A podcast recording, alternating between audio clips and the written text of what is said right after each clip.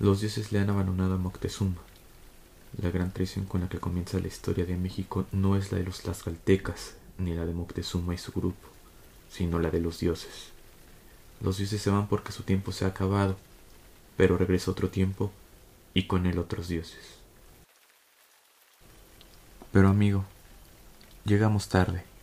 Cierto es que viven los dioses, pero sobre nuestras cabezas, arriba, en otro mundo.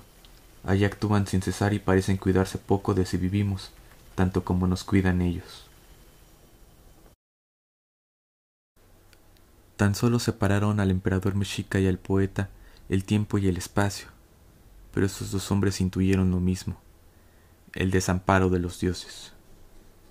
Es este descuido de los dioses a los hombres el que hace comulgar al mexicano y al europeo, y es en esta carencia, este sentimiento de vacío, lo que al género humano le hace hablar un mismo lenguaje, el del filosófico, que desemboca en la búsqueda por el ser. Pero el ser no es objeto, por lo que no hay que buscarse fuera de nosotros. Habría que indagarnos a nosotros mismos. Y es que no es inocente que las culturas antiguas hayan señalado que el ser humano comparte rasgos divinos.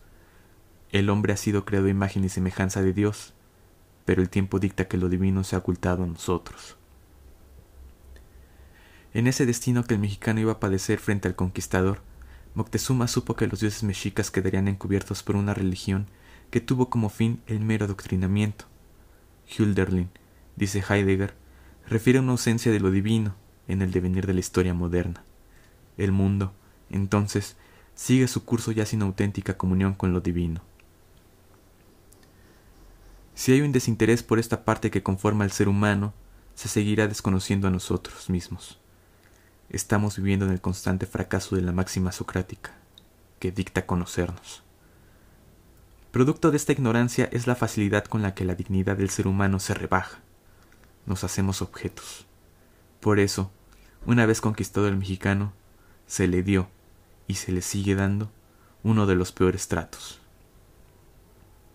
Sin embargo, si bien Moctezuma y Hilderdin pudieron intuir algo común, los destellos de estas intuiciones se bifurcan al final.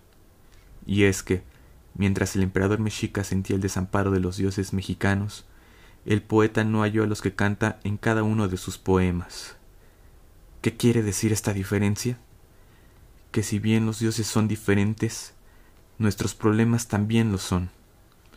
No basta, pues, la mera erudición de conceptos y teorías que vienen de otro lado, si el pensamiento no se pone en marcha para aplicarlas a lo que es de nuestro interés inmediato, o sea, los problemas con los que convivimos a diario, en el país que habitamos.